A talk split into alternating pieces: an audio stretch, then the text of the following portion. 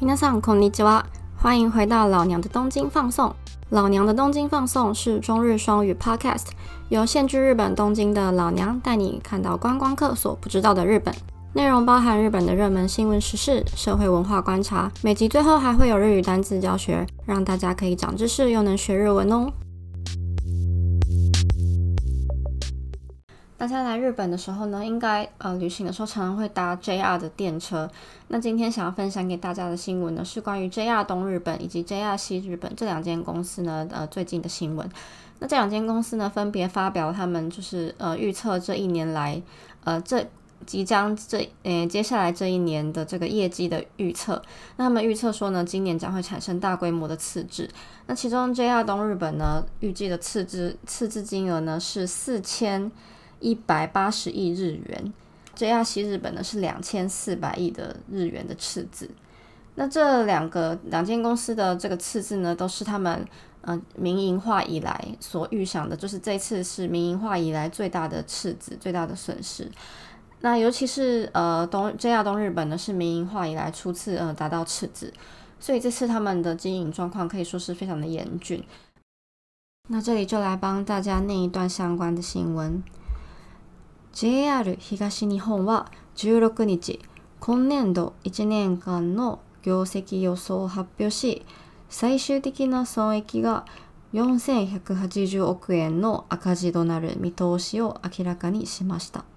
JR 東日本が最終赤字となるのは昭和62年の民営化後初めてです。また JR 西日本も今年度の最終的な損益が2400億円の赤字となる見通しを明らかにしました。これは新型コロナウイルスの感染拡大に伴って新幹線や在来線の利用者が大きく減ったことやホテルや売店などの売り上げが落ち込んだことなどによるもので両社が揃って民営化後最大の赤字に陥る見通しとなりました両社では利用客が元の水準に戻るのは難しいと見ていて来年春のダイヤ改正に合わせて終電時間を早めることなどコスト削減を図るとともに安全に支障をきたさない範囲で設備投資を先送りするなどの対策を検討しています。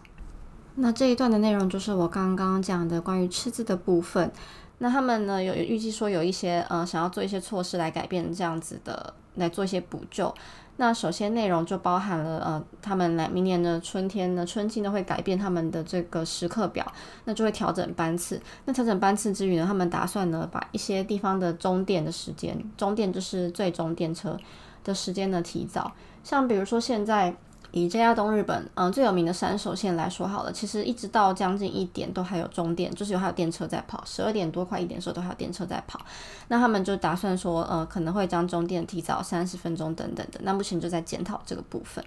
那另外还有一个地方是呢，他们的采用就是呃聘招募这个工作人员的部分呢，也即就是要减少数字，所以他们今年就不会聘那么多新的人员进来这样子。因为大家现在都不搭电车嘛，就是不出去旅行。那包含平常的这个你在生活圈里面的电车，因为通勤的人数减少之外呢，还包含了这个，尤其是旅游新干线的部分呢，其实业绩下滑的非常多。那所以呢，对他们的呃营收影响其实非常的大。而且像 JR 集团，他们其实除了这个，不是只有电车而已哦，他们还有经营一些饭店。比如说你在车站，有些主要的大型车站，你会看到他们有一些就是跟车站结合在一起的饭店设施。那还有他们在车站里面的一些商店。比如说便利商店或者是一些卖这土产的店，这些店都是其实是 JR 集团的营收的一个部分。那因为这个车站电车利用的人次减少，那自然而然车站利用的人次也就减少了。那所以他们的营收呢，就各方面都受到了影响。那但是其实我最近有看到，就是 JR 有一个蛮有趣的。呃，设蛮蛮有趣的建设，就是我前阵子去新宿车站的时候，有看到他们在车站，其实应该不止新宿车站，就是他们在呃车站里面有做一些一种像 booth，就是一个个人的呃空间，有点像电话亭那种感觉，那就是是一个呃密闭的空间，然后你可以一个人进去，然后在里面就是它应该也是隔音蛮好的，那你就可以在里面作业或者是呃开会等等的。然后设置了很多这种个人的 boost 该怎么讲呢？叫做空间，个人的利用空间，就是你可以在车站，如果你觉得在家工作不太方便，然后或者是你临时需要，呃，在外面临时需要讲个电话，需要开个会的时候呢，你就可以到这个 boost 这个个人的空间里面，然后去做你的这个开会等等的一些工业务。那他们预计说呢，就是这个东西可能因为接下来这个疫情其实还不会减缓，那他们就觉得说这个需要应该会越需求会越来越多，所以他们呢有预计说要在更多的车站增设这样子的一个就是个人的办公空间。我觉得这个也是蛮蛮有趣的。那所以因为嗯目前呢日本疫情的情况还是就是没有没有恶化，但是也没有好转，就是一直维持在一个平平的状态。然后，所以呃，很多公司他们其实预测说，即使到了明年，其实人们一般已经不会回到原本的生活状况了。那像我的公司也是，就是我觉得应该也不会说到明年突然大家疫情结束了，大家都回公司上班吧这样子，其实不会，因为大家已经发现了你在远端也可以工作嘛，所以这个远端工作有一部分会持续。那车站的利用人次等等的，我想一定不会，一定没办法回完全回到之前的盛况。那所以说，JR 集团就呃。有一些这个必须做一些新的改革。那讲到电车，就想到其实呃下礼拜一、礼拜二呢是日本的国定假日。那分别是什么日子呢？九月二十一号星期一呢是敬老之日，就是类概念应该算是类似重阳节这种概念吧，就是敬老日，就是呃对于嗯你可以送一些礼物给长辈的日子。那九月二十二号呢？是呃，九月二十二号星期二是秋分之日。秋分之日就是对秋分，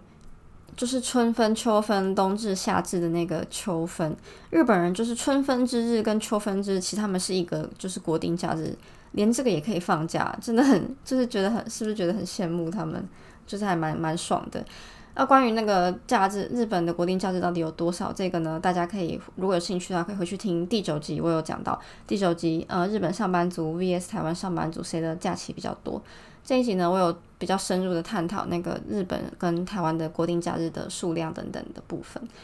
那所以呢，所以下礼拜一二呢都是日本的国定假日嘛，所以就一个连休，从礼拜六可以休到礼拜二，就有一个四连休。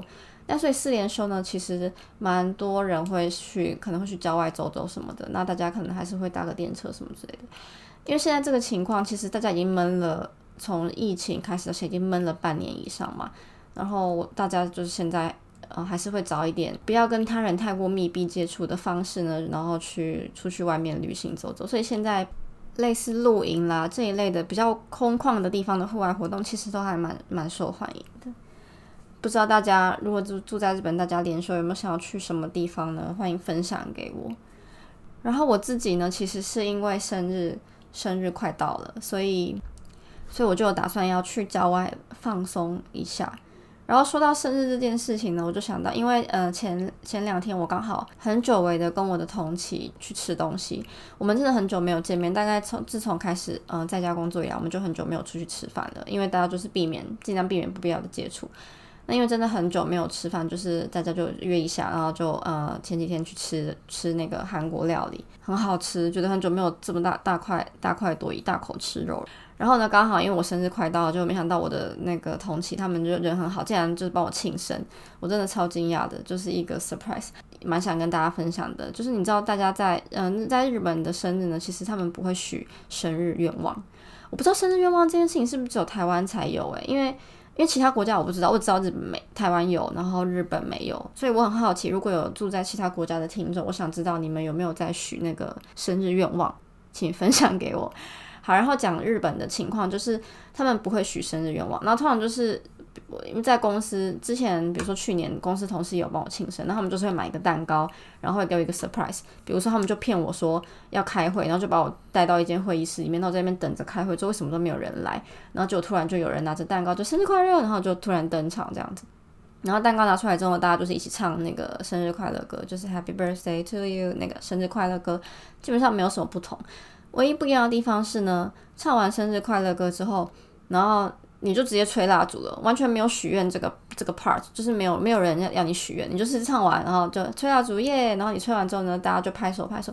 拍手完之后呢，他们问你第一件事情是不是问你的生日愿望是什么？他们第一件问你事情是你的抱负，你今年接接下来这一年你的抱负是什么？就是你的你的雄心壮志、你的期望、你的抱负，你要努力在什么方面？就是他们要你讲出这个东西，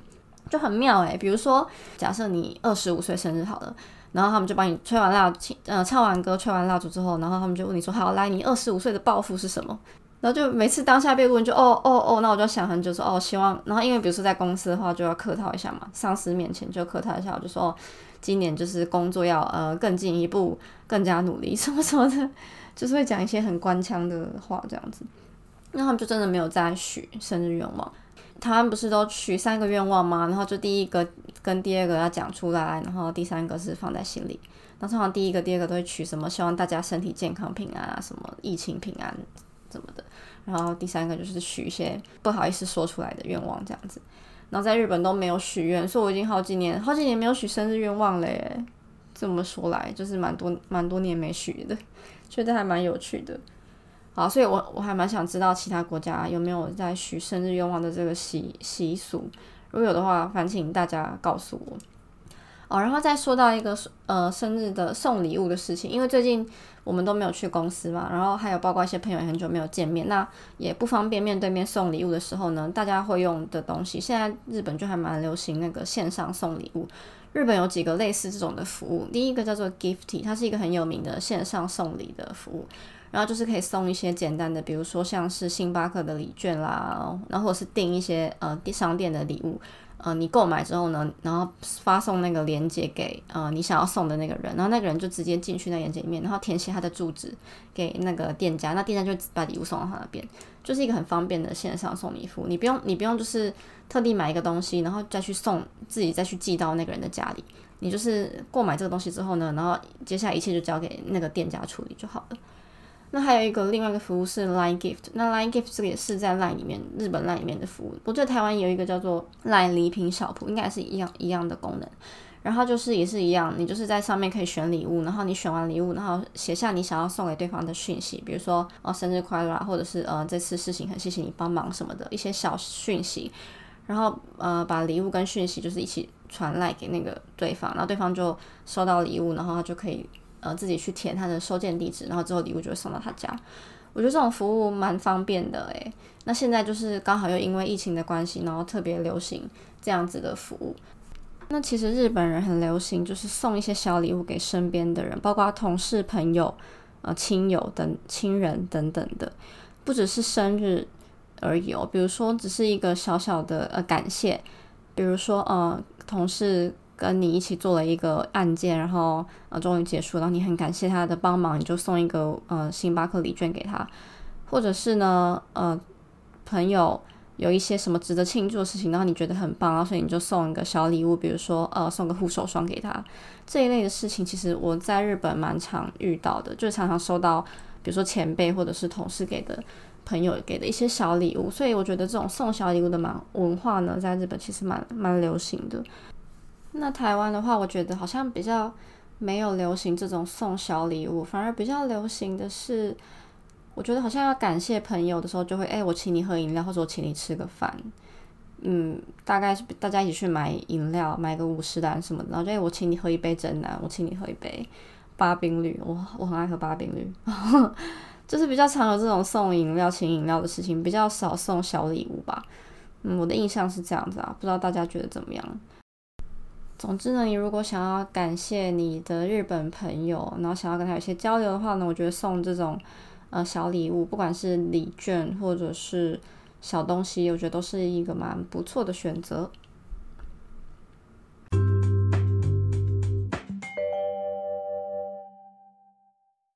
又到了我们的单字教学时间。其实大家有没有注意到，我今天声音状况比较没有那么好，比较有一点鼻音的感觉。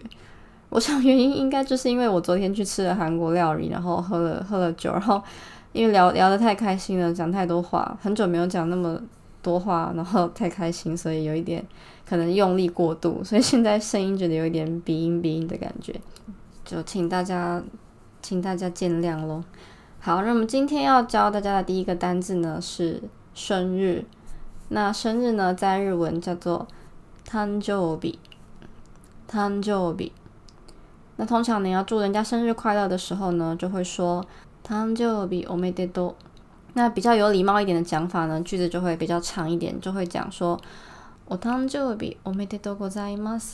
就是一个比较长的讲法。那所以呢，生日的日文叫做誕生日，那写成汉字呢就是诞生日，还蛮好懂的。好，那么下一个单字呢是讲到，既然讲到生日，就要讲礼物嘛，所以下一个单字是礼物。 那呃，生日礼物呢，得用的日文呢，通常会用叫做 present，present。那 present 这个字就是英文的 present 礼物这个单字来的。那通常生你要讲特别指生日礼物的时候呢，就把它组组合起来，叫做誕生日プレゼント。誕生日プレゼント。 这样大家记起来了吗？就是生日加上礼物就变成生日礼物啦。那如果就是不加生日的话，就是普通的礼物，就是 present。这两个单字应该都还蛮实用的吧？希望大家就是可以多多的使用喽。好，那么今天的节目就到这边喽。如果就是有什么呃想知道的事情，或是有什么感想的话，都欢迎到我的 IG 留言给我。那喜欢今天的节目的话，也不要忘记帮我评一个五颗星的评论喽。那我们就下次再见喽，么哒呢，拜拜。